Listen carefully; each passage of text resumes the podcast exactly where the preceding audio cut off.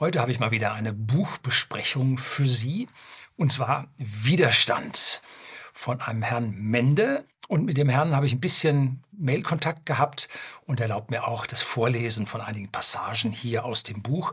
Es ist ein bahnbrechendes Buch, leider viel zu wenig beachtet und sammelt mit über 500 oder nicht über, mit 500 Literaturstellen ja, Gedanken über eine Theorie zusammen, die in der Gesellschaft leider viel zu wenig Berücksichtigung findet, falls sie überhaupt bekannt ist. Und die Theorie, die dahinter steckt, das ist also Nobelpreis äh, verdächtig, wobei wir werden nachher sehen, die Nobelpreiskommission, die an dieser Stelle aussucht, ja, wird diese Theorie, die dahinter liegt, äh, nicht, ja, nicht akzeptieren. So. Die Frage lautet immer, warum kommt Sozialismus immer wieder? Warum hat man das tausende Male in der Geschichte probiert? 100 Prozent ist er gescheitert. Es gibt kein System. Nein, man hat es nur noch richtig, mal richtig probiert. Nein, Sozialismus kann nicht funktionieren und Kommunismus damit erst recht nicht. Und das einfache Beispiel, was ich Ihnen geben kann, ist, wenn mir ein Sozialist gegenüber sitzt, dann sagt der, ja, ich teile mit dir. So, habe ich die Hälfte weniger, er hat das gleiche wie ich, dann ist geteilt. So, dann dauert das nicht wirklich lange, dann hat er nichts mehr und ich habe noch was. Dann kommt der, jetzt teilen wir mit dir. Ne? Dann habe ich ja noch ein Viertel und der jetzt auch ein Viertel. Und dann merken Sie, der Wohlstand nimmt ab rapide. Gut, zwischendrin arbeite ich, schaffe wieder Wohlstand und dann teilt er wieder mit mir. Da gibt es eine Grenze, bis zu der der Mensch das akzeptiert. Das ist ungefähr ein Drittel für die Gemeinschaft, zwei Drittel für sich. Ne? Und diese Unterschiede muss es geben, weil der Mensch einen unterschiedlichen ja, Gefühl hat für das, was er selber leistet und das, was er anderen abgeben kann. So genetisch bedingt. Und hier geht es ja nun auch bei diesem Buch um die Genetik und dass wir als Menschen überhaupt nicht daraus können und dass wir notgedrungen aus unserer Genetik heraus immer wieder in den Sozialismus hineinfallen der natürlich scheitert, weil er scheitern muss. Es gibt keinen funktionierenden Sozialismus oder Kommunismus. Und dann sind wir in der tiefsten Krise und dann kommen wir wieder raus. Wir kommen aus dieser tiefsten Krise aber wieder raus, weil wir auch genetisch dazu veranlagt sind, aus dieser tiefen Krise wieder rauszukommen. So, und das Buch nennt sich also im Detail Widerstand, warum zwischen linker und rechter Politik eine Schlacht der Gene wütet. Ja, kostet hier auf dem Kindle 9,99 Euro und als gedrucktes Buch 22,99 Euro. Hochgradig von mir empfohlen und ich habe die Erlaubnis, wie ich gerade sagte, da ein paar Passagen vorzulesen. Das kommt jetzt dann gleich. Bleiben Sie dran.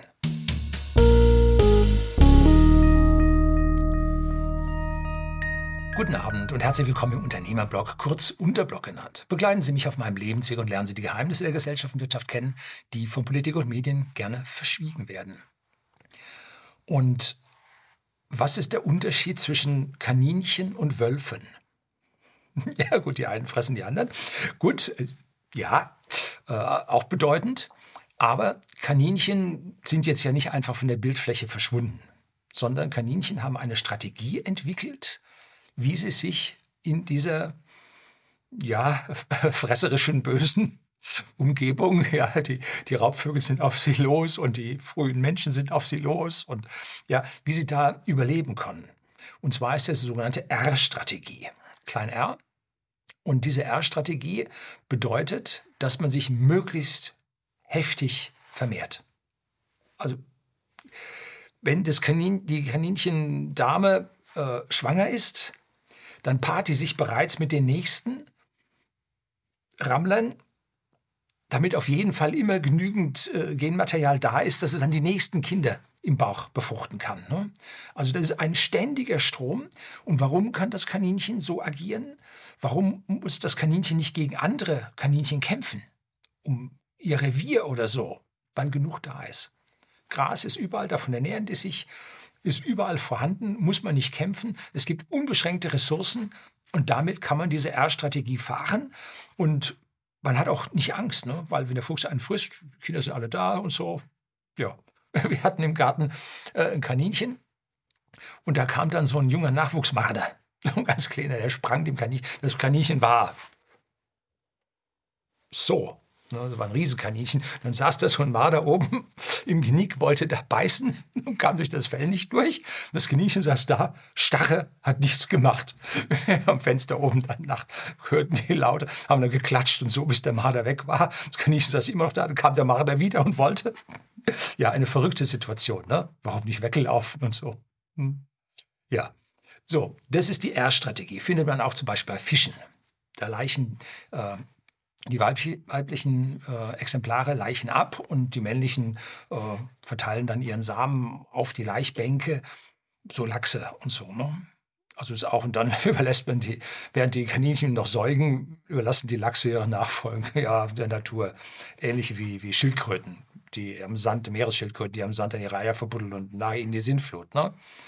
So, das ist also die R-Strategie. Die K-Strategie dagegen ist eine Strategie, wo sich eine Gruppe oder sprechen wir auch von einer Familie sich um die Erziehung und das Hüten und das Aufwachsen und das Lehren des Nachwuchses kümmert. So.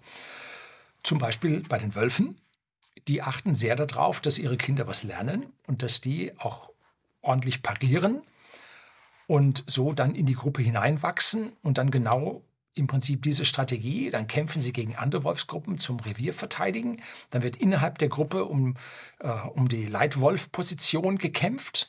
Da ist also ein Wettbewerb drin, ein Beschützen der Seinen, ein Wettbewerb an die Spitze. Also alles das, was man so der äh, modernen Ellenbogengesellschaft nachsagt. Ne? Wir werden nachher sehen, diese Ellenbogengesellschaft ist gar nicht mal so äh, abzulehnen, ne? weil nur wenn jemand nach Wohlstand strebt, hat überhaupt der Linke was zu verteilen. Ne? Also das ist, äh, sollte man sicherlich an dieser Stelle dann da auch berücksichtigen. So, und nun sehen wir beim Menschen genau dieses Erbverhalten. Das sind die, die durch alle Betten springen, denen egal ist, ob da Kinder hinterher rauskommen. Die Promiskuität nennt sich das, also äh, Sex mit sehr vielen Partnern, die überhaupt keinen Peil für die Zukunft haben. Was morgen ist, ist völlig egal, wird schon irgendwie gehen. Die Gesellschaft muss sich um mich kümmern. Ja. Sozialismus, damit ich tun und lassen kann, was ich will. Die sehen also Sozialismus als Freiheit an, um ihren gesellschaftlichen Ringelpiez machen zu können, mit anfassen. Und auf der anderen Seite sind die, die im Prinzip nach vorne drängen und hier Leistung bringen und mit dieser Leistung was erreichen wollen. Also hier sehen wir die K-Seite des Menschen und die R-Seite des Menschen. Und diese beiden Systeme sind nicht ja, ja oder nein, sondern sie sind sowohl als auch und sie sind wechselnd. Es gibt da so, was das nennt sich äh, Epigenetik das ist also die Beeinflussung des Gensatzes über Generationen hinweg durch einen äußeren Einfluss auf die DNA, dass nämlich mit einer Methylierung bestimmte Gene ein, äh, ausgeschaltet werden. Und wenn diese Methylierung weggeht, dann werden sie wieder eingeschaltet. Zum Beispiel sagt man, dass das permanente Größenwachstum des Menschen, den wir momentan gerade sehen, daran liegt, dass immer weniger Traumata äh, passiert waren und damit die, der Nachwuchs größer wird. Also der, die Traumata der Eltern und Großeltern setzt sich in die folgenden Generationen durch und dann bleiben die Individuen kleiner. Man geht davon aus, dass es vielleicht begrenzte Nahrung war, äh, sehr viele Feinde. Da war ein kleines Individuum besser geeignet und aus Position der Stärke kann man mit einem größeren Individuum, da kann man da schon mehr erreichen, dass da also über die Generationen was lief. So, das jetzt mal so als grobe Einrichtung, in welchem Umfeld dieses Buch sich äh, spielt. Es geht hier auch dann um, um äh, GDP, also äh, Bruttoinlandsprodukt von Gesellschaften und, und, und. Ne? Also das ist äh, ein tolles Buch. Sie Sie sollten aber keine Angst vor irgendwelchen Fremdwörtern haben. Wenn Sie das Buch also lesen, haben Sie nebendran Ihr Smartphone und dann übersetzen Sie sich mal so ein, so ein Fremdwort und dann kommen Sie schon so langsam hin, wo das ist. Der Autor ähm, sein Name ausdrückt, äh, Philipp Anton Mende als Ganzes. Der hat weitere Bücher geschrieben, Lyrik über alles und nichts, Gedichte zwischen 1997 und 2013. Er stammt also aus den Sozialwissenschaften. Die Nihilismus-Party, eine Achterbahnfahrt im Licht des Nichts. Da sieht man schon so ein bisschen, dass er da schon Kritik äh, hat. Und dann Geschosse wieder den Einheitsbrei, politisch unkorrekte Gedanken zur Hirnwäsche weiter Teile einer Nation. Da kommt der leichte Aufrührer schon her, da sieht, sieht man schon. Ja, und dann Lyrik ist tot, es lebe die Lyrik. Und der Inhalt äh, gebe ich ganz kurz einen Überblick, bin ja auch schon gleich dann durch mit diesen einführenden Worten und dann lese ich Ihnen da Passagen zu vor und äh, erkläre dann auch ein bisschen was dazu. Also es geht Kapitel 1 Einführung, Kapitel 2 die Schlacht der Gene, wie der Einfluss von Reproduktionsstrategien mit politischen Ideologien zusammenhängt. Dann Grundlegendes, äh, die RK-Selektionstheorie, die ich gerade schon angesprochen habe, K und die Menschheit, dass das nämlich das ist, was uns weiterbringt. Bindungsstörung, Stress und die Folgen.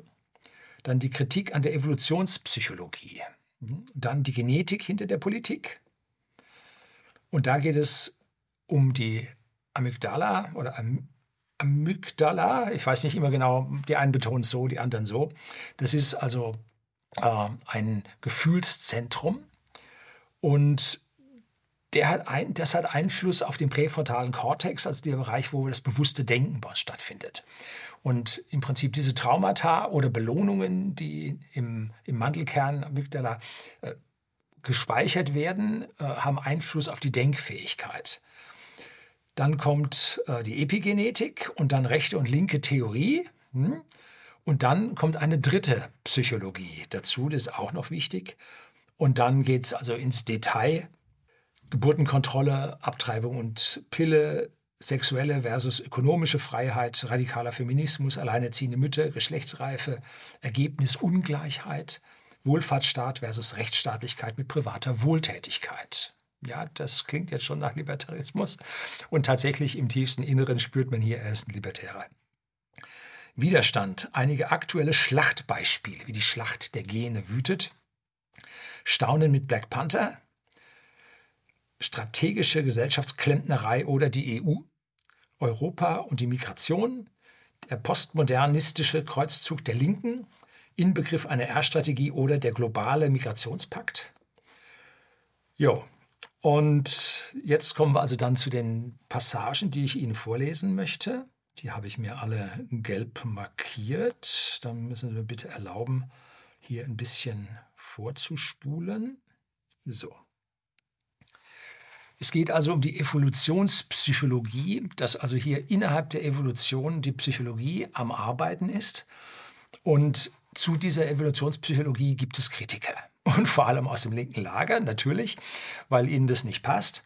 Und die passioniertesten Kritiker sind der Auffassung, dass wir, wenn wir die Evolutionspsychologie akzeptieren, die Unvermeidlichkeit des Rassismus akzeptieren müssen. Ja, und dass Eugenik möglicherweise eine gute Idee sei, da Unterschiede hauptsächlich biologischer Natur sind. So, Eugenik ist also diese Rassenlehre.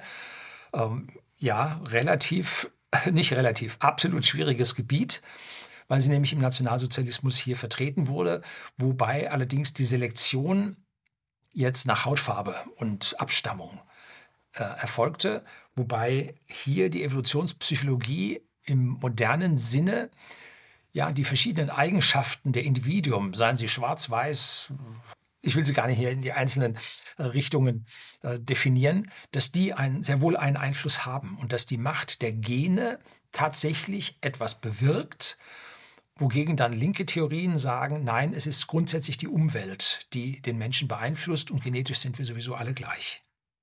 Also hier ist der Konflikt, dass der eine sagt, ja, Genetik hat einen Einfluss und die andere Seite sagt, nein, Genetik hat keinen Einfluss. Ne? Und dann ist so ganz schnell, ja, du bist ja Eugeniker und so weiter und die anderen sollen weg. So, ne? Also da äh, gibt es kräftige Disput in der Wissenschaft. Und solche Forscher begehen den sogenannten moralistischen Irrtum. Ein ganz, ganz wichtiges Wort Moral oder Begriff moralistischer Irrtum. Wissenschaft ist nicht moralisch und die Moral einer Position spiele keine Rolle, ob sie logisch und empirisch vertretbar ist oder nicht.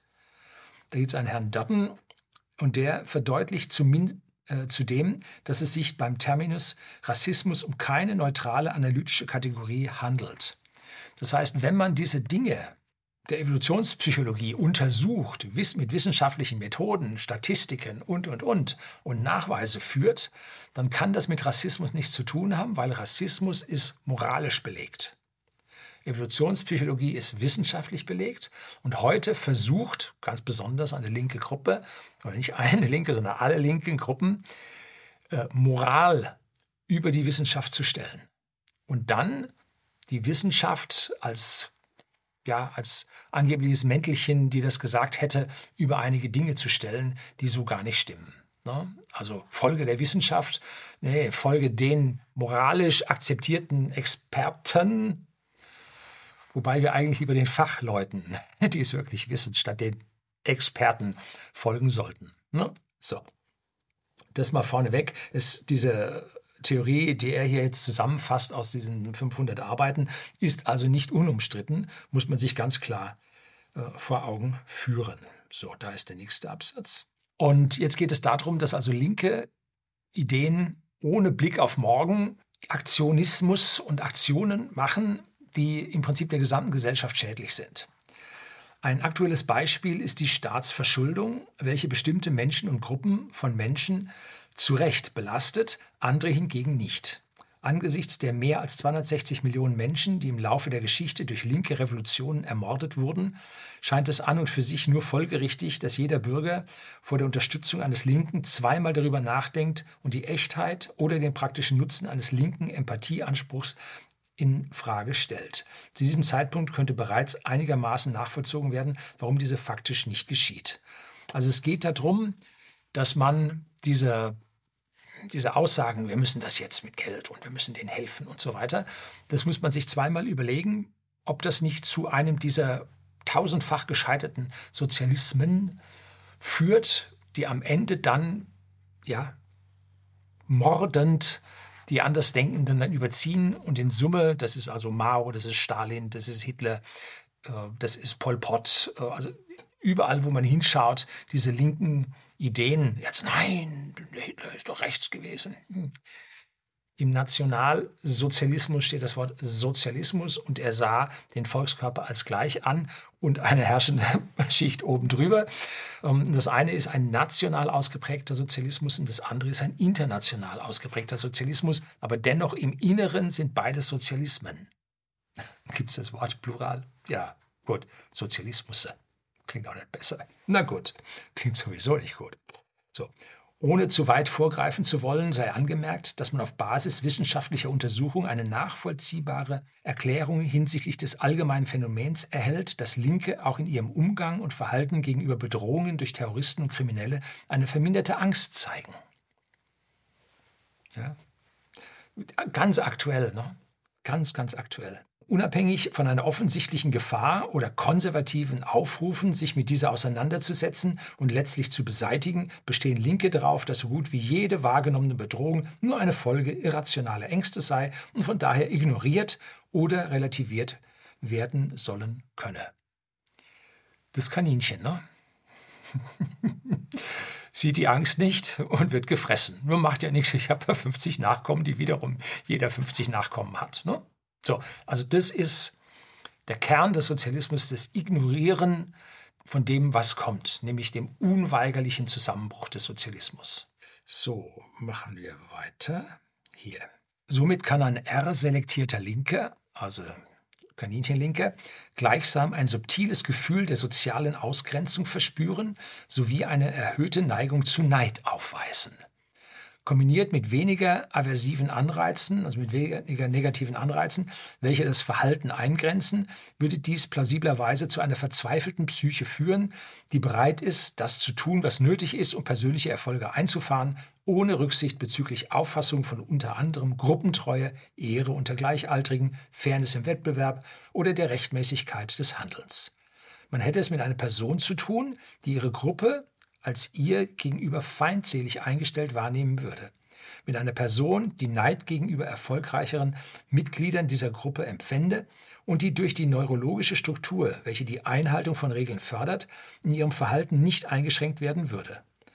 Das heißt also, in der K-Gruppe herrscht Freiheit, dass die Leute denken, sich engagieren, machen und tun können, aber ein neiderfülltes Individuum, was sich in dieser K-Selektion im Wettbewerb unterlegen fühlt, wird bei seinem Neid, von dem er weiß, er kann es nicht erreichen, was die anderen erreicht haben, jetzt im Prinzip dazu ausnutzen, innerhalb dieser Gruppe jetzt, ich sag mal, Amok zu laufen und sich gegen diese Gruppe zu, äh, zur Wehr zu setzen.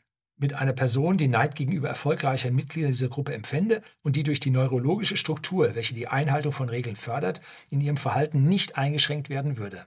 Auf diese Weise entsteht ein neurologisches Rezept für ein Individuum, das sich des persönlichen Vorteils wegen oder um gesellschaftliche Klüfte zur persönlichen Bereicherung zu nützen, verleitet fühlt, sich mit einer bisweilen völlig fremden Gruppe gegen seine eigene Gruppe zu verbünden.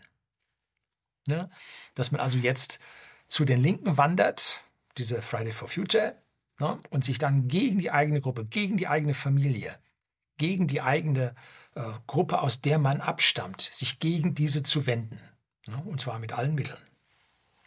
Linke rufen sehr rasch und sehr häufig nach der Regierung. Das tun ja diese Friday for Future zum Beispiel. Ne? Da sie als R-selektierte Individuum die direkte Konkurrenz und damit den direkteren Wettbewerb tendenziell scheuen und vermeiden möchten. Eine Vermeidung des Wettbewerbs ist, wie oben beschrieben, der Schlüssel für R-selektierte Spezies. Das Kaninchen, das auf der Wiese sitzt, hat unlimitiertes Gras zum Fressen und muss nicht konkurrieren zu anderen. Und jetzt kommt der Fehlschluss im Gehirn, die Menschen, die sich hier im Sozialismus am besten aufgehoben fühlen, meinen, es gäbe unbegrenzte Ressourcen und man darf sie sich nehmen oder muss sie sich nur nehmen. Und da sie das selber im Wettbewerb nicht schaffen, rufen sie nach der Regierung, dass die die Umverteilungsgesetze macht. Ne? So läuft der Satz. Ach so, jetzt kommt es tatsächlich. Kaninchen konkurrieren untereinander nicht um Nahrung, sie konkurrieren aber auch nicht mit Wölfen oder sonst irgendwem. Sie vermeiden den Wettbewerb, da dieser Konflikte produziert, welche sie wiederum verletzen könnte. Ebenso wenig macht soziale Ausgrenzung, Ostrazismus, wieder was gelernt, beziehungsweise Exklusion Sinn, da man trotz böser Kaninchen genügend Nahrung vorfindet. Ostrazismus ist Teil eines strengen Regelkatalogs, der, also Ausgrenzung ist Teil eines strengen Regelkatalogs, der wiederum begrenzte Ressourcen und hohen Aufwand in die Aufzucht der Nachkommen impliziert. So, und jetzt geht es dann in die Genetik hinein. Es wurde festgestellt, also jetzt haben wir schon 124 wissenschaftliche Zitate hinter uns. Es wurde festgestellt, dass die Konditionierung der Umwelt hin zu einer linken politischen Ideologie durch eine spezifische Variation des Gens für den D4-Dopaminrezeptor, der D4-7R, erleichtert wird, der die Dopaminaktivität im Gehirn steuert. Weiterhin als neurochemische Belohnung bekannt ist eine korrekte Dopaminfunktion für das einwandfreie Funktionieren des präfrontalen Kortex erforderlich. Sie brauchen das Belohnungssystem von der Amygdala hin zum präfrontalen Kortex, das Dopamin, was in ihnen wirken muss, und da gab es, habe ich damals mal, als der Spiegel noch ein Nachrichtenmagazin war und keine Propagandaschleuder, als der noch ein Nachrichtenmagazin gab es da äh, eine Vorstellung einer Untersuchung, wo man festgestellt hat, dass rechts- oder konservativ orientierte, damals war das Wort rechts noch nicht so da, dass konservativ orientierte Parteien glücklicher drauf sind als linksorientierte Parteien. Die sind immer ein bisschen mufflig und neidisch und so. Und äh, das kann man zum Beispiel sehen bei der evangelischen Kirche, die ist so ziemlich links drauf. Und die katholische Kirche war die ganze Zeit immer rechts drauf. Und was haben diese ganzen Bischöfe und Kardinäle und so gemacht? Die haben gefeiert, die reinste Sause. Ne? Die haben es krachen lassen. So, und die anderen, oh, geißeln und äh, die Kirche nicht schmücken und so. sieht man also, die einen waren gut drauf und die anderen waren nicht so gut drauf. Ne? So, und dies scheint nun oder ist anscheinend ähm, wie hier auch wieder mit drei Quellen belegt wird, über den Dopaminrezeptor. Und das ist das, das Aktivitätsglücklichkeitsbelohnungshormon. Ne? So, dann. Als Folge eines weniger wirksamen Rezeptorgens verfügen Linke über einen nur mangelhaft ausgeprägten Dopaminhaushalt und somit nicht über dasselbe Level, den Dopamin-Anreizmechanismus zu erleben. Letzterer kombiniert mit Neid, wird sich somit unterschiedlich äußern, je nachdem, welche Psychologie adaptiert wurde. So würde ein Mann mit normal ausgeprägtem Rezeptor, Rezeptor, boah, Organ steht nicht, Organ, Rezeptorgen beispielsweise einem anderen sportlichen Mann mit austrainierten Oberarmen sehen und sich insgesamt denken, nicht schlecht, ich muss ab sofort ins Fitnessstudio und hart arbeiten, damit ich in absehbarer Zeit auch so aussehe. Das ist Konkurrenz, ne? Im Falle eines mangel- oder fehlerhaft ausgeprägten Dopaminhaushalts hingegen wird das Neidzentrum einschreiten und den nicht durchtrainierten Mann etwa denken lassen wie, na ja, dafür habe ich einen Abschluss in Sozialpädagogik. Er wird nicht denselben Motivationsmechanismus erfahren, sprich es werden Dinge oder Begebenheiten gesehen, die man gerne hätte, allerdings ohne Motivation sie ebenfalls zu erreichen. Man hätte es gerne, erreicht es nicht und hat jetzt eine Ausweichstrategie. In dieselbe Kerbe schlägt dann beispielsweise der Umstand, dass K-selektierte Personen arme Leute sehen und sich tendenziell denken, Ärmel hochkrempel, Arbeit suchen. Diesem Ansatz wohnt implizit eine Motivation und eine in Aussicht stehende Belohnung inne. Doch ist man R selektiert mit entsprechender Gehirnkonfiguration, wird der Gedanke eher einer sein wie, oh du armes Ding, hier ist etwas Geld. So, da sehen wir das Problem, das kommt aus dem Innersten, das kommt von den Genen. Und es ist jetzt nicht so einfach umzudrehen, umzuwandeln. Ne? Das ist eine Generationenfrage, bis sich hier das Konkurrenzsystem, ich sag mal, nach, dem, ja, nach der wirtschaftlichen Freiheit, die wir nach dem äh, Zweiten Weltkrieg erhalten haben, beziehungsweise Ludwig Erhard sich genommen hat. Dort wurde Engagement, Arbeit wurde belohnt und deshalb waren diese K-selektierten ja, Strukturen alle da. Und heute kriegen die das alle weggenommen über den Sozialismus und die R-selektierte Gehirnstruktur herrscht bei der politischen Klasse vor. Nach dem Motto, es gibt beliebig viele Ressourcen ne, und wir verteilen die jetzt an andere. Die Evolutionspsychologen Dr. Dr. Anthony Stevens und Dr. John Price 1927 bis 2013 arbeiteten die sogenannte Rangtheorie, Rank Theory aus, welche besagt, dass Depressionen ein weiterentwickeltes Mittel darstellen können, durch das diejenigen mit niedrigem Rang psychologisch geleitet werden, ein offenes Streben nach Dominanz mit mächtigen Vorgesetzten, von denen sie besiegt werden können, innerhalb ihrer sozialen Hierarchie zu vermeiden. Also Depression wenn man immer sagt, mein Gott, es Krankheiten, wahrscheinlich ist es eine Abwehrstrategie, um Konkurrenz ja, zu verhindern. Hm? Wenn es allerdings wahrscheinlich ist, dass mächtige Vorgesetzte ein Individuum besiegen, wird dieses Individuum gemäß der Theorie eine Strategie des verminderten Strebens durch die unbewusst erzwungene Annahme einer depressiven Psychologie einnehmen. Somit werde ein nicht wettbewerbsfähiges Individuum als darwinistische Überlebensstrategie eine Abneigung gegen den Wettbewerb zeigen. Ein Verhaltensmodell, das typisch für eine R-selektierte Reproduktionsstrategie wäre. Mit depressiven Stimmungen gehen nicht nur chronische Entzündungen einher, sondern zudem eine verringerte Funktionstüchtigkeit des Sozialverhaltens sowie eine geringere sozioökonomische Stellung. Alles mit Quellen belegt.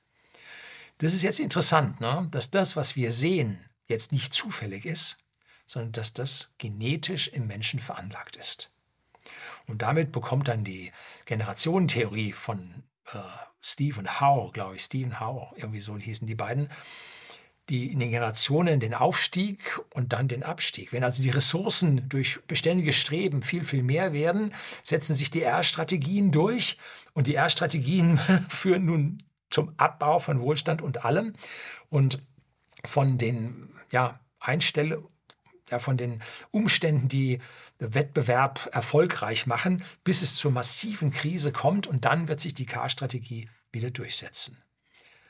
Also, und das über die Epigenetik von außen auf dem Gensatz gesteuert, ist die ganz klare oder ist eine, nicht die, sondern eine ganz klare Erklärung, wie diese äh, Four Turnings, die die beiden beschrieben hatten, dann zustande kommt und warum wir zum Besiegen des Sozialismus die Krise brauchen. Wir werden sie nicht umgehen können. Wir müssen in die Krise, damit diese R-Selektion wieder zurückgetrieben wird. Ne? Dass die K-Selektion wieder ja, Vorrang erhält und uns damit langfristig weiterbringt. Denn immer haben die K-Strategien haben die Menschheit vorwärts gebracht und die R-Strategien haben sie abstürzen lassen. Aber nicht ganz bis unten und dann ging es wieder hoch und so kommt es in Summe, wenn man dann die Einhüllenden nimmt, kommt es wie bei einer Aktie Peaks, Taylor, Peaks, Taylor, Peak ist K, Tal ist R und in Summe geht es hoch, weil die K-Strategien einfach den Vorteil für die gesamte Gesellschaft bringen und nicht die Erdstrategie, die sie uns versuchen zu erklären. Jetzt geht es dann ins Detail, wo wir dann sehen können, äh, wie man das probiert. Innerhalb des DRD4-Dopaminrezeptorgens finden wir also ein einzelnes Gen vor, in dem eine Allelvariation für besagte vier Verhaltensweisen der R-Strategie verantwortlich ist. Neigung zu Mangel an Wettbewerbsfähigkeit, damit einhergehend und oder daraus hervorgehend Depression, zu Promiskuität, das heißt Sex mit möglichst vielen Sexualpartnern, das ist R-Strategie, ne? möglichst viel Nachkommen, und Untreue, ganz klar für die Sexualpartner, zu frühem ersten Geschlechtsverkehr und zu geringerem elterlichen Aufwand in die Nachkommen, was sich aus der Tendenz der Untreue ableiten lässt, die wiederum alleinerziehende Elternteile erzeugt. Tatsächlich hat bisher mindestens ein Forscherteam angegeben, dass dieses politische Gen eine R-selektierte Fortpflanzungsstrategie beim Menschen hervorrufen kann. So, und jetzt kommt also dann eine Erklärung, wie diese R-Strategien dann tatsächlich zur Fortpflanzung dann auch beitragen, und zwar anhand der Riesensepia, also so ein Tintenfisch. Ähm, so, die sogenannte Riesensepia, äh, Sepia apama, sind in australischen Gewässern beheimatet. Ihre Haut ist ein überaus komplexes Organ, welches wie die menschliche Intelligenz und Physis einen sehr intensiven und langen Evolutionsprozess durchlaufen musste. Das würde hier zu weit führen, die außerordentliche Komplexität en Detail zu erläutern. Interessierte seien verwiesen an Hall and Hanlon 2002. Nur so viel. Die Männchen sind den Weibchen während der Paarungszeit zahlenmäßig 11 zu 1 überlegen. Das ist K-Selektion, ne? Die kämpfen miteinander. Die Männchen beginnen alsdann untereinander heftig zu konkurrieren, von blinkenden und wellenfarbigen Farbmustern auf ihrer Haut über Drohgebärden bis hin zu echten Ringkämpfen. Die Männchen testen sich immer wieder, um zu sehen, welche die stärksten sind und erheben Anspruch auf die wartenden Weibchen. Viele Männchen, die unter den größeren, stärkeren Männchen keine Chance im Kampf hätten, schweben in der Nähe, während die Kämpfe toben. Da sie keine Chance hätten, entwickelten diese kleineren, schwächeren Männchen eine andere Strategie. Sie ziehen ihre langen maskulinen Tentakeln ein und lassen sie kurz und gedrungen aussehen wie die eines Weibchens. Sie zeigen dann ebenfalls das milde Farbmuster eines Weibchens auf ihre Haut und gleiten an den ahnungslosen großen Männchen vorbei, die einfach davon ausgehen, dass diese männlichen Transvestit-Weibchen vorbeischwimmende Weibchen seien. Während die Kämpfe oben toben, paaren sich diese verkleideten Männchen mit dem Weibchen, ohne für sie zu kämpfen. Sie geben im Wesentlichen vor, ein Weibchen zu sein, um einen Konflikt mit den größeren, aggressiveren Männern zu vermeiden. Ein Konflikt, den sie, wie gesagt, wahrscheinlich verlieren würden. Dieses wettbewerbsfeindliche Verhalten, das Promiskuität begrüßt und auf Verdiensten basierenden Wettbewerbe ablehnt, ist eindeutig ein Auswuchs der primitiveren R-selektierten Psychologie. Bei dieser Spezies haben die K-selektierten Männchen das Merkmal der Wettbewerbsfähigkeit so entwickelt, dass sie ihre Anwendung bei der Suche nach einem Partner ritualisiert haben. Gleichzeitig haben sich die R-selektierten Männchen derart entwickelt, um diese Ritualisierung zu nutzen, indem sie sich als Weibchen maskieren, die Wettkampfregeln des K-selektierten Konkurrenten brechen und sich so oft wie möglich mit so vielen Partnern wie möglich paaren. Eine gewisse Parallele hier zu unserer Politik und Wirtschaft ist zu sehen. Während hier die Alpha-Männchen gegeneinander im Wirtschafts-, in der Wirtschaftsarena gegeneinander kämpfen, haben sich die R-selektierten Linken über die Politik an die Zentren der Gesetzgebung äh, vorbeigeschlichen und paaren sich jetzt dort mit unserer Gesetzgebung. Ne? Mit einem heftigen, promiskulen Output. Ja, ja, gut. Jetzt kommen wir zu der dritten Psychologie, die ich am Anfang schon auch erwähnt hatte, die jetzt sehr, sehr wichtig ist und in der ich ja mich selber dann auch ein Stück weit wiederfinde. Bevor wir zum nächsten Abschnitt kommen, soll der Vollständigkeit halber darauf hingewiesen werden, dass innerhalb des RK-Modells eine Variable bzw. eine dritte Verhaltensmodell existiert. Hierbei handelt es sich um die Psychologie, die entsteht, wenn Individuen so weit verbreitet sind, dass sie nicht regelmäßig aufeinandertreffen müssen. Einzelpersonen in diesem Bereich beziehen sich auf die dichte Abhängigkeit von RK sowie die Aufschlüsselung in dieser Abhängigkeit, nachdem sich die Population in politischer Hinsicht etwas ausdenkt. Ein primäres Kennzeichen dieser dritten Psychologie ist eine Art Zusammenbruch oder Aufgabe des reflektiven Wunsches, entweder zu konkurrieren, K-Strategie, oder Konkurrenz zu vermeiden, R-Strategien. Wenn sie selten aufeinander treffen, verwandelt sich der konstante Reflex für Konkurrenz oder Konkurrenzabneigung in einen hybriden Wunsch, Konflikte pazifistisch zu vermeiden, es sei denn, es ist ein Kampf erforderlich, in dem sie ihren Feind so brutal abschrecken wie möglich.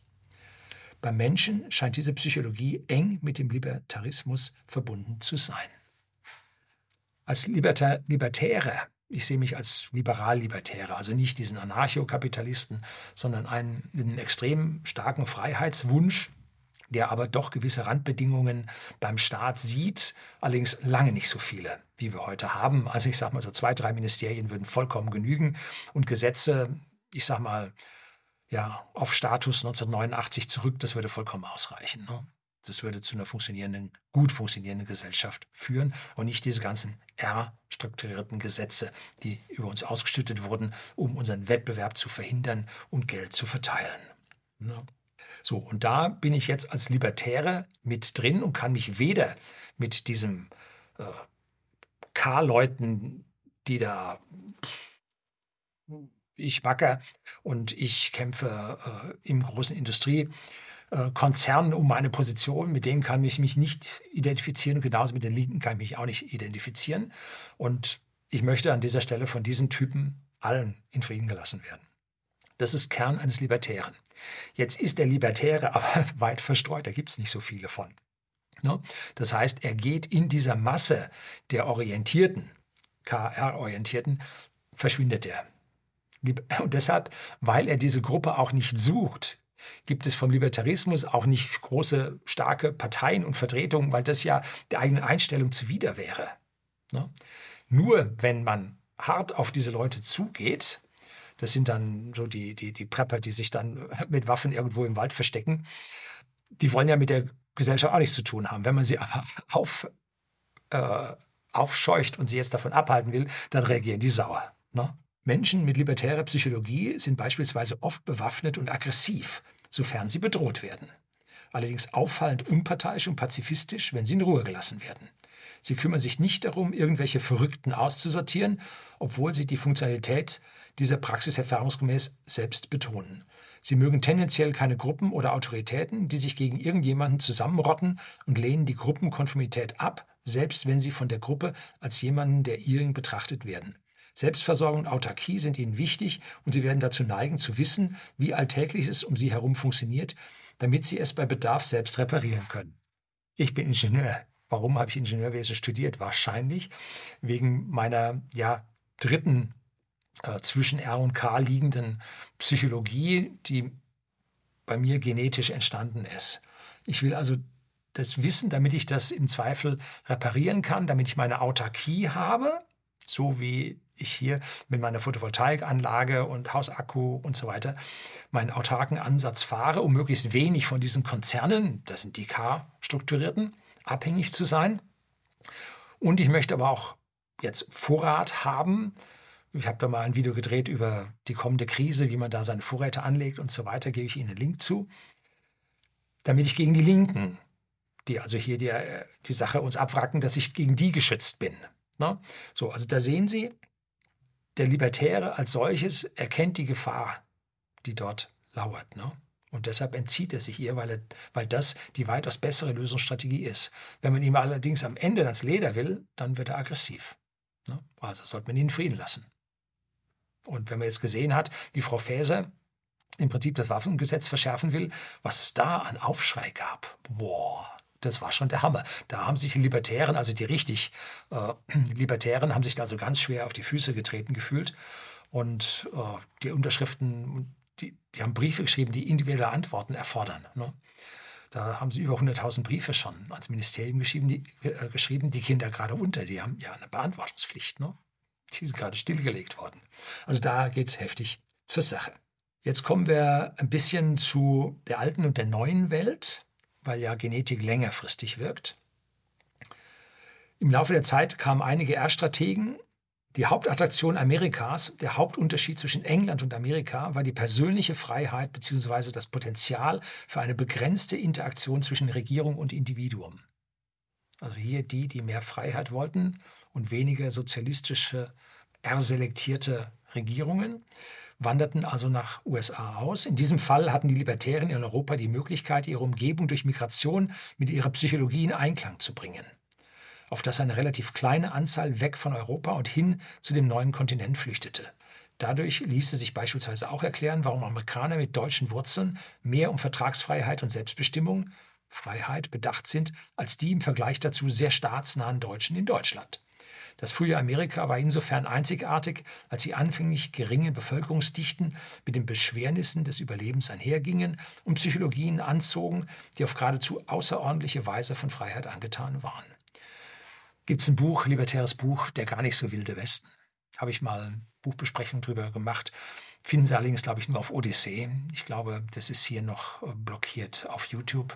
Mal sehen, ob ich da mal einen Re-Upload mache. Denn der Wilde Westen, der von den R-selektierten Regierungen als so böse und mörderisch beschrieben wird, war es gar nicht, sondern er war konstruktiv mit ja, auch harten Gesetzen. Wenn also jemand äh, Pferd gestohlen hat, war er tot anschließend, wenn man gefasst hat. Und deshalb waren die Strukturen dort relativ klar und fest. Und es gab viele kleine Farmen und die wurden nicht alle so niedergemetzelt, wie unsere äh, ja, Western-Krimis da uns weismachen wollten. Ne? Das war eine ja, ziemlich libertäre Struktur mit weit auseinanderliegenden Höfen, die tatsächlich funktioniert hat. Ne? So. Die Freiheit, die diese personifizierten Psychologien schufen, wirkte als weiterer Anziehungspunkt und destillierte diese seltsamen, unabhängigen, freiheitsliebenden Seelen zunächst aus Großbritannien und dann aus dem Rest Europas. Sie verdichteten sie alle an einem Ort mit relativ hoher Dichte. Das Ergebnis war die Bildung einer Regierungsstruktur und einer Nation, die so stark von jener Psychologie durchdrungen war, dass sie als freie Gesellschaft überlebt hat, selbst in einer heutigen Gegenwart der zahlreichen linken R-Strategen, welche diese Nation befallen haben aber seit einiger Zeit zumindest teilweise zurückgedrängt werden, unter anderem von einem konservativen, K-strategischen Präsidenten mit vereinzelten libertären Zügen, einem Präsidenten, der interessanterweise deutsche Wurzeln hat und logischerweise das Hassobjekt Nummer eins unter R-Strategen darstellt, besondere in, insbesondere in Deutschland, wo die eigentlich zur Neutralität verpflichtete Staatsmedien laut einer Harvard-Studie zu 98 Prozent negativ über ihn berichteten. Hier wird über Trump geredet. Da sieht man, das Buch ist erschienen anderthalb, zwei Jahre her, also bevor Biden dann an die Macht kam. Indem Libertäre alle anderen in Ruhe lassen, besiegeln sie ihr eigenes Schicksal, da Menschen in dichten Bevölkerungsgruppen je nach Verfügbarkeit der Ressourcen immer in Richtung R oder K gehen. Deshalb wohne ich hier auf dem Land und nicht in einer stark dicht bevölkerten Stadt. Denn da hieße sich entweder gegenüber die anderen aufmandeln oder mit der sozialistischen Masse mitgehen. Hier auf dem Land kann ich meine Freiheit und meine Unabhängigkeit ziemlich weit ausleben.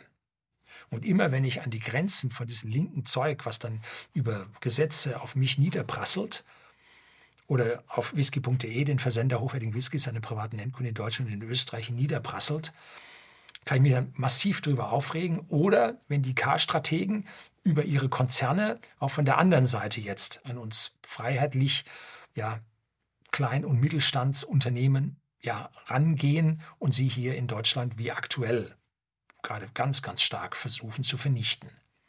Also da ist es dann relativ schwierig. Wobei es jetzt zwei Möglichkeiten gibt, kommt man mir sehr nahe, wäre ich vermutlich. Ich bin also wirklich, Aggressivität liegt mir so überhaupt nicht. Ne? Ähm, da würde ich wahrscheinlich dann die Abwanderung wählen, wenn man mir zu nahe kommt. Ne?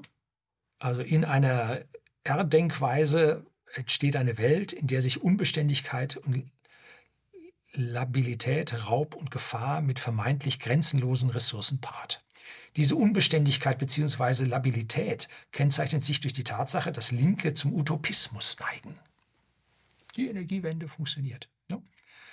Hierunter fallen typische Komponenten wie Gesellschaftsklempnerei, ja, und wie, mein Gott, was ein gutes Wort, zentrale Planung ja, auch das. Und der Irrglaube, alle Probleme der Welt lösen zu können. Mehr und mehr Gesetze sowie das Schrauben an diesen, permanente Regulierungen und Nachregulierungen, neue Steuern, andere Steuern, mehr Steuern, Sondersteuern und so weiter und so fort. Was dadurch erreicht wird, ist eine gefährliche, labile Umgebung, in der es nach und nach unmöglich wird, irgendwelche Vorhersagen treffen zu können. Mit anderen Worten, so entsteht der perfekte Nährboden für die R-Denkweise respektive R-Fortpflanzungsstrategien. Im Gegensatz dazu streben Rechte verlässliche, das heißt möglichst stabile und vorhersagbare Regeln an. Also heute sagt man da Rechte, früher sagt man dazu Konservative, die sich nicht nach Lust und Laune verändern lassen und sich auf dem Grundsatz des Fair Play, möge der Beste gewinnen, bewegen. Rechte, das heißt Konservative, neigen dazu, weniger bis kaum bis überhaupt nicht utopisch zu denken. Ja, denen fehlt dann so ein bisschen auch der Blick in die Zukunft, was man da schaffen könnte. Das ist das, was mich an den Konservativen immer so abhält. Ne? Wir haben eine blendende Zukunft vor uns, wenn wir den Sozialismus hinter uns lassen. Die Zukunft mit dem Sozialismus geht in die Krise, wo wir einer, mit einer reinigen Katharsis dann wieder rauskommen. Und die werden wir alle noch sauber erleben. Ne? Wie lange die rausgezögert werden kann? Momentan sieht es so aus, als ob meine Vorhersage mit Q1 und Q2 2023 für die eintretende große Krise noch nicht so ganz den Zeitrahmen getroffen hat, wobei gerade jetzt Zusammenbrechen des Immobilienmarktes zeigt, dass da eine massive Krise kommt. Gut. Zur Erststrategie der Linken zählt ferner das Loswerden von Vätern. Ja, man will diese Väter nicht. Denn in dem Moment, da man jene aus den Familien zieht, werden Rs wie Kaninchen produziert.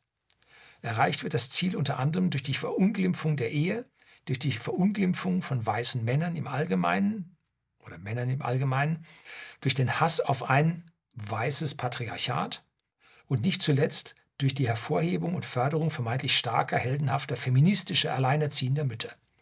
An die Stelle traditioneller Väter soll zunehmend Vater Staat treten, der schließlich, wie gehört, grenzenlose Ressourcen herniederregnen lassen kann. Das unendliche Gras der Kaninchenwelt wird durch die scheinbare unendliche Staatswährung ersetzt. Gleichzeitig erklärt sich dadurch die Feindseligkeit vieler Linker gegenüber weißen Männern und den Patriarchen. Menschen verkörpern insgesamt eine K-selektierte Spezies. Wie ich sagte, langfristig immer K und geht aufwärts. Ne? Die sich zunächst weiterentwickelt hat, um individuell konkurrenzfähig zu sein und sich daraufhin weiterentwickelt hat, um an Gruppenwettkämpfen teilzunehmen. Diese hart umkämpfte Evolutionsgeschichte hat den immensen evolutionären Fortschritt, den wir in unserer Spezies sehen, und sogar die Kultu Kultiviertheit und Komplexität unserer Kulturen und Zivilisationen hervorgebracht. Diese Evolutionsgeschichte hat auch psychologisch alle R- und K-Strategien dazu veranlasst, die Überlegenheit der K-Strategie anzuerkennen. Innerhalb unserer Spezies bildet die R-selektierte Psychologie eigentlich eine Minderheit, die psychologische Merkmale verkörpert, welche die denjenigen, die unsere Spezies als Ganzes vorangebracht haben, direkt entgegenstehen. Ein Beispiel für diese angeborene Befangenheit besteht zum möglich besteht zum Beispiel darin, dass unsere Spezies dazu neigt, Monogamie grundsätzlich wertvoller als Promiskuität zu beurteilen. Womit nicht gesagt ist, dass sich Beurteilende auch entsprechend verhalten. So, das müsste es jetzt. Nein, ah ja, da sind noch zwei. Die K-selektierten Individuen bleiben sich relativ ähnlich, wenn auch fortgeschrittener. Es ist jedoch wahrscheinlich, dass das R-selektierte Kontingent der Bevölkerung allmählich weniger fleißig und intelligent, zudem weniger in der Lage sein wird, dasjenige Verhalten zu kontrollieren, um Lebensereignisse und damit Ergebnisse zu verändern. Stattdessen wird es stetig neidischer, fruchtbarer und fordernder werden. Angesichts dieser Tendenzen könnte der heutige Linke im Vergleich zu seiner zukünftigen Version sogar noch regelrecht vertrauenswürdig, verantwortungsbewusst und vernünftig erscheinen. Wie gesagt, dieses Buch ist vermutlich um die zwei Jahre alt, vielleicht auch drei. Und wenn wir sehen, wie verantwortungslos unsere aktuelle Regierung ist, genau das, wie angekündigt, so verhalten, werden Sachen gemacht ohne Blick auf die Zukunft. Und wenn es nicht passt, lassen wir Gras regnen, also Geld regnen. Also man kann es nicht besser hier beschreiben. Jetzt gibt es noch sexuelle versus ökonomische Freiheit. Wie festgestellt wurde, haben R-Organismen einen hohen Sexualtrieb, der sich in einem schier unersättlichen Durst nach Abwechslung äußert. Kaninchen haben sehr viel Sex mit sehr vielen verschiedenen Kaninchen aufgrund des fehlenden oder mangelhaften Aufwands bei der Aufzucht ihrer Nachkommen, sowie aufgrund des Umstandes, dass sie zu geringerer Komplexität und Intelligenz neigen und zudem weniger In-Group-Präferenzen haben, verfügen Linke in ökonomischer Hinsicht über eine nur geringe Wettbewerbsfähigkeit auf dem freien Markt. Genderwissenschaftler, für die gibt es keinen freien Markt. Die können nur im Staatswesen unterkommen. Hm? Gleichzeitig wachsen R-Strategen sehr häufig ohne Vater auf worauf später noch detaillierter eingegangen wird. Wichtiger als ökonomische Freiheit ist ihnen von daher ihre sexuelle Freiheit, getreu dem Motto, mag ich zwar in ökonomischer Hinsicht nicht konkurrieren können, so kann ich stattdessen mit vielen Leuten Sex haben und will von daher, dass sexuelle Einschränkungen möglichst aufgehoben werden. aha, frühe kindliche Sexualerziehung äh, im Parteiprogramm eines, eines Bundeslandes, ich meine, es wäre Hessen gewesen, in den 80ern stand also freier Sex mit Kindern drin gefordert. Das wurde dann später angeblich aufgearbeitet. Aus meiner Sicht war das Vertuschung. Und da sieht man, aus welcher Ecke, das kommt nämlich genetisch. die können nichts dafür, die sind so. Ja gut, okay. Eine logische Folge bestünde zum Beispiel darin, dass R-strategische Linke tendenziell damit prahlen, mit wem sie alles im Bett waren, während die ökonomisch erfolgreichen K-strategischen Konservativen dazu neigen, ihr Sexleben für Privatsache zu halten und entsprechend zu behandeln. Sie wussten oder Sie wissen, warum Audi 1998 als Regierungsfahrzeug ebenfalls äh, zugelassen wurde. Hm? Da kam der Audi A8. Hm? Weil er vorne vier Ringe drin hat. Und das entsprach den vier Ringen, den vier Eheringen von dem Herrn Schröder und den vier Eheringen von dem Herrn Fischer. Jetzt, ja, böse Nachrede, das muss ja, kann ja alles nacheinander sein und nicht äh, parallel. Aber auch das Nacheinander zeigt, dass hier diese K-Strategie in diesen Linken einfach nicht vorhanden war dass dort dieser permanente Wechsel, wenn auch sequenziell nacheinander äh, stattfand, hier genau diesen Boden äh, entsprechend beschreibt. So, jetzt schauen wir allerletztes Mal, da ist noch was. Ökonomische Freiheit bedeutet für K-Organismen nichts anderes als am freien Markt zu konkurrieren, vorausgesetzt sie dürfen, um Erfolge zu erzielen und Ressourcen zu gewinnen. Diese Freiheit wiederum ermöglicht oder kauft den Zugang zu qualitativ hochwertigen monogamen Partnern. Ich bin da, der Gläubige würde sagen, gesegnet. Ich muss sagen, ich bin vom Zufall oder beständigem Suchen bin ich hier extrem belohnt worden. Es ist wahr, hier werden Begebenheiten eben an die biologischen Basisbedürfnisse gekoppelt. Und sicherlich findet dies aktuell aus einer überwiegend männlichen Perspektive statt. Aber wie sang bereits Sam Cooke im Jahr 1957, Your dad is rich and your ma is good looking. Die Schönen und die Reichen das ist diese Selektion. Ne? Die passt da auch mit rein. Von daher ist es nur logisch, dass K-Organismen geringe Steuern gegenüber sexuellen Subventionen bevorzugen. Auf letztere sind sie nicht angewiesen, sie wollen Ressourcen anhäufen, die ihnen den Zugang zu besagten hochwertigen Partnern ermöglichen. Entsprechend werden sie Regierungsrichtlinien und Politik ablehnen, welche die bereits genannten Sexualstandards im Allgemeinen senken sowie Hemmungen reduzieren. Sexuelle Verantwortungslosigkeit wird hier im Gegensatz zu den R-Organismen nicht belohnt, sondern aufgrund der damit für den ganzen Stamm verbundenen Gefahren geahndet. Innerhalb eines an sich ethisch-moralisch widersprüchlichen und destruktiven R-Systems, der Wohlfahrtsstaat, ist es keine Überraschung, sofern weiße Männer zu einem nicht unbeträchtlichen Teil dämonisiert werden müssen. Sind sie es doch, die die meisten Steuern zahlen, eine Gruppe, die exzessiv ausgebeutet wird, darf schon allein aus potenziellen Gewissensgründen sowie aus Gründen der angeblichen Legitimation nicht vorbehaltlos humanisiert werden. So gesehen werden Männer doch benötigt, und zwar als Steuerproduzenten. Eher unwahrscheinlich bis unmöglich wird es sein, eine radikal feministische Gruppe anzutreffen, die sich beispielsweise enorme Sorgen aufgrund der Staatsverschuldung macht, da sie sich damit gegen ihr eigenes Genset positionieren würde. Die können das nicht denken haben die nicht. Wir erinnern uns, R-Organismen müssen die Illusion unendlicher Ressourcen schaffen und aufrechterhalten, was der Grund ist, warum Linke konstant vermeintlich kostenlose Dienste oder Produkte fordern oder in Aussicht stellen. Wer darauf anspringt, verfolgt eine R-selektierte Strategie. Wer mit der Frage und wer zahlt dafür reagiert, ist mit höherer Wahrscheinlichkeit R-selektiert. So. Dieses Buch 9,99 Euro Kindle ist der absolute Bringer.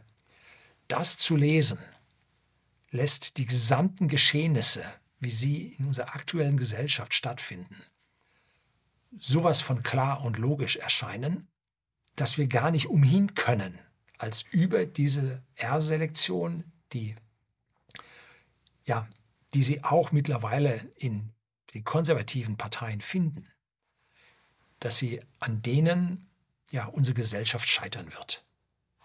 Das Ausgrenzen der K-Selektierten auf der alternativen Seite ist ein ganz, ganz klares Kennzeichen, dass der gesamte andere politische Spektrum R-selektiert ist. Hm?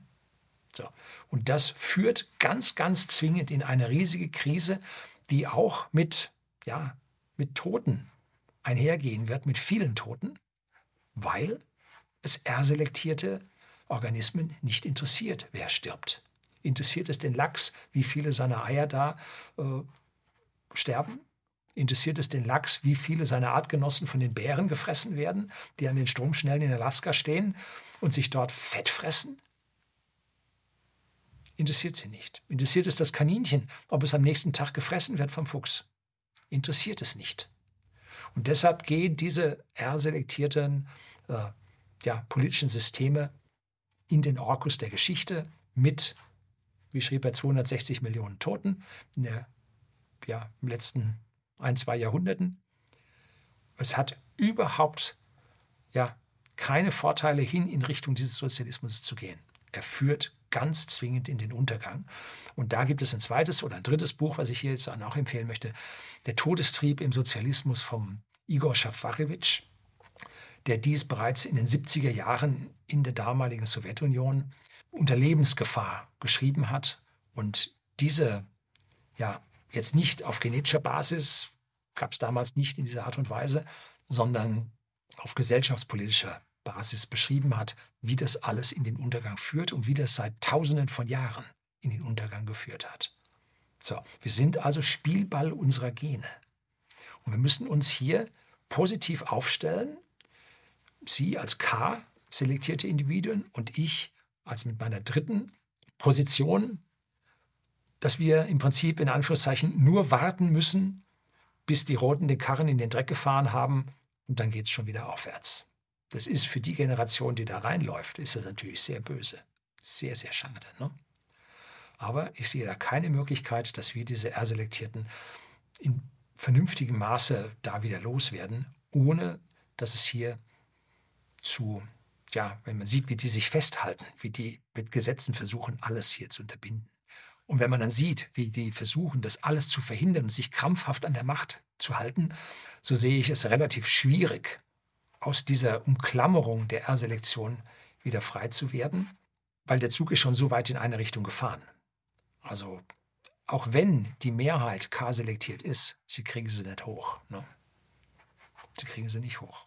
Da gilt es dann passiven Widerstand zu halten. Ne? wenn man dann mitbekommt, wie unsere Innenministerin sagt, äh, die, ja, den, den Protest, den demokratischen Diskurs kann man auch zu Hause von der Couch führen. Dazu muss man nicht auf die Straße gehen. Dann sehen Sie ganz genau, dass hier eine R-Selektierte äh, unterwegs ist. Ne? Ganz, ganz wichtig zu verstehen. So, ich empfehle Ihnen dieses Buch. Äh, lesen Sie es durch. Es ist an manchen Stellen psychologisch ein bisschen schwierig, an manchen Stellen wiederholt es sich ein bisschen, weil dann erst diese Theorie vorgestellt und dann wird die Theorie in der Anwendung nochmal gezeigt. Aber mit diesen Wiederholungen setzt sich das dann und es ist eine, eine Offenbarung. So, das soll es gewesen sein. Herzlichen Dank fürs Zuschauen.